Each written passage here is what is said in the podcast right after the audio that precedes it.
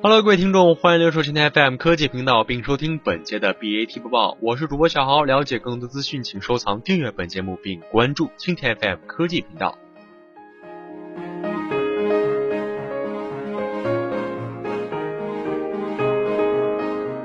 华尔街持续上调百度评级，最高股价为两百四十八美元。美国当地时间十月十二号，美国投资公司授予百度高增长类型评分。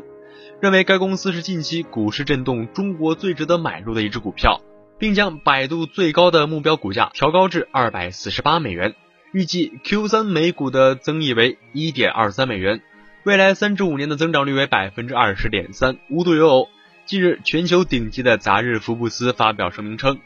百度已经基本消化了市场竞争所带来的潜在威胁，股价大有回稳趋势。今年以来。百度在 O2O 市场表现以及国际化战略越来越受资本青睐。此前，法国农业信贷银行和里昂证券的分析师就将百度从不及预期的上调为买入。德意志银行重申了对百度持有的评级。截至目前为止，华尔街的八位分析师将百度定为强力买入评级。百度在 O2O 领域增长力巨大，例如外卖业务在北京占据大部分市场之后，又在上海获得广泛的市场占有率。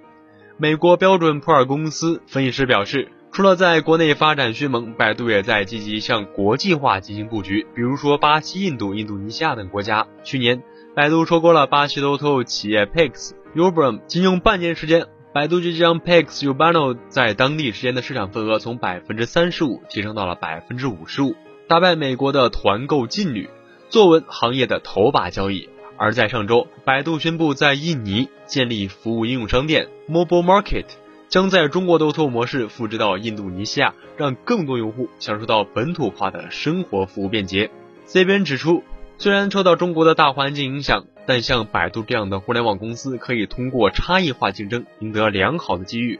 投资人应聚焦公司的综合实力，把握买入中国互联网公司股票的最好时机。